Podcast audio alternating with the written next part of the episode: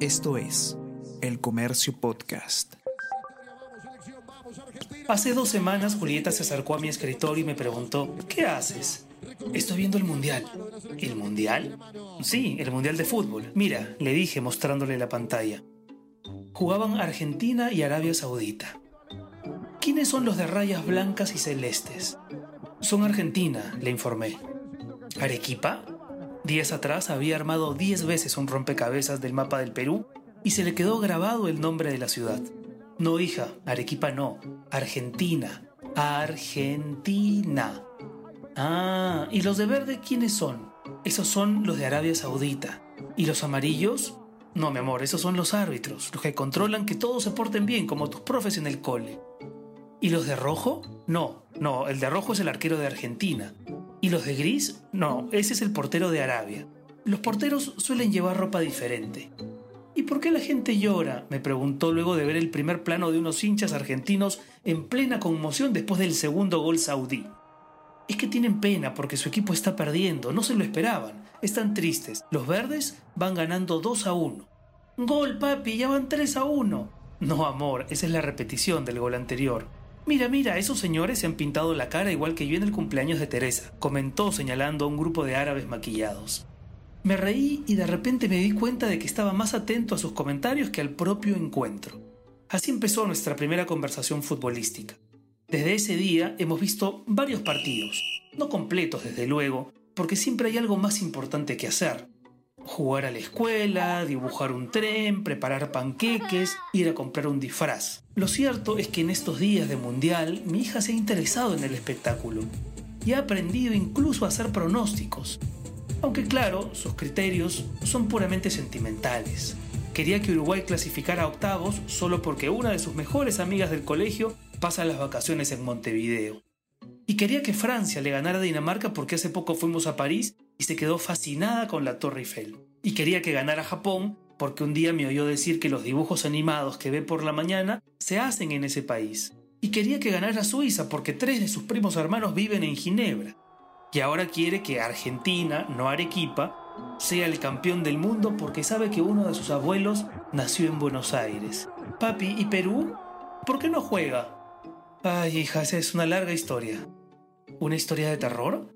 Sí, hija, de drama y de terror.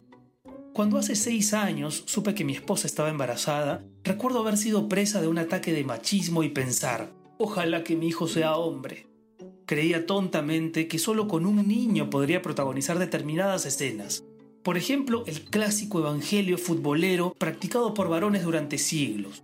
Padre e hijo yendo al estadio, padre e hijo lanzándose el balón en un parque, padre e hijo disfrutando frente a una tele un clásico U Alianza, hinchando evidentemente por la U.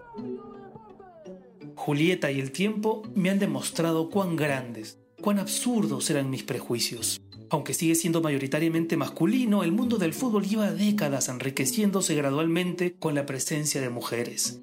No son pocas las veces en que mi hija me pide llevarla al parque para patear la pelota con toda la fuerza de su pierna derecha. Y cuando me voy al fútbol de los viernes, me despide exigiéndome proezas imposibles. Papi, hoy quiero que metas 22 goles, ¿ya? A las que correspondo con una sonrisa. Mira, mira, se parece a la Miss Nadia, me dijo el otro día viendo a la francesa Stephanie Frappart dirigir a la Alemania Costa Rica. Es la árbitro, le expliqué. ¿Qué quieren que les diga? Es una maravilla ver el Mundial con mi hija de 5 años. Este fin de semana nadie nos mueve de casa. Armados de palomitas y zumo de naranja, estamos listos para los cuartos de final. Para nosotros ha sido experiencia desde que mis hijas eran pequeñas.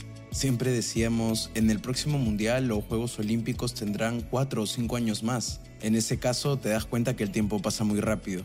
¿Cuántos años tiene tu hija ahora? ¿Y cuántos años tendrá en el próximo mundial? Es toda una experiencia. Le pregunto, ¿quién quieres que gane? Y mi hija de 8 años, mmm, España. Mmm, no, no, espera, Alemania. Luego mi hijo, que tiene 4, quiero que gane Perú. Como contexto, somos una familia peruano-alemana viviendo en España y mi hijo aún no conoce Perú, pero la sangre lo llama. Qué interesante ver un partido de fútbol con tus hijos y en este mundial que nos deja tantas sorpresas. Los niños saben mirar allí donde los adultos ya nos hemos olvidado de ver. Y le añaden a un mundo tan tenso y apasionado como el del fútbol una cuota de ingenuidad y de ocurrencia que hacen que el espectáculo sea más agradable, más placentero todavía. Gracias por sus comentarios. Nos encontramos el próximo jueves.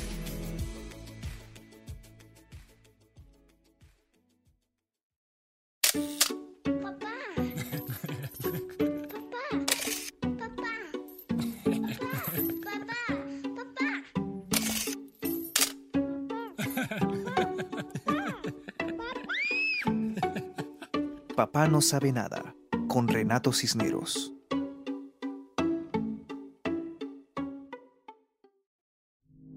Esto fue El Comercio Podcast.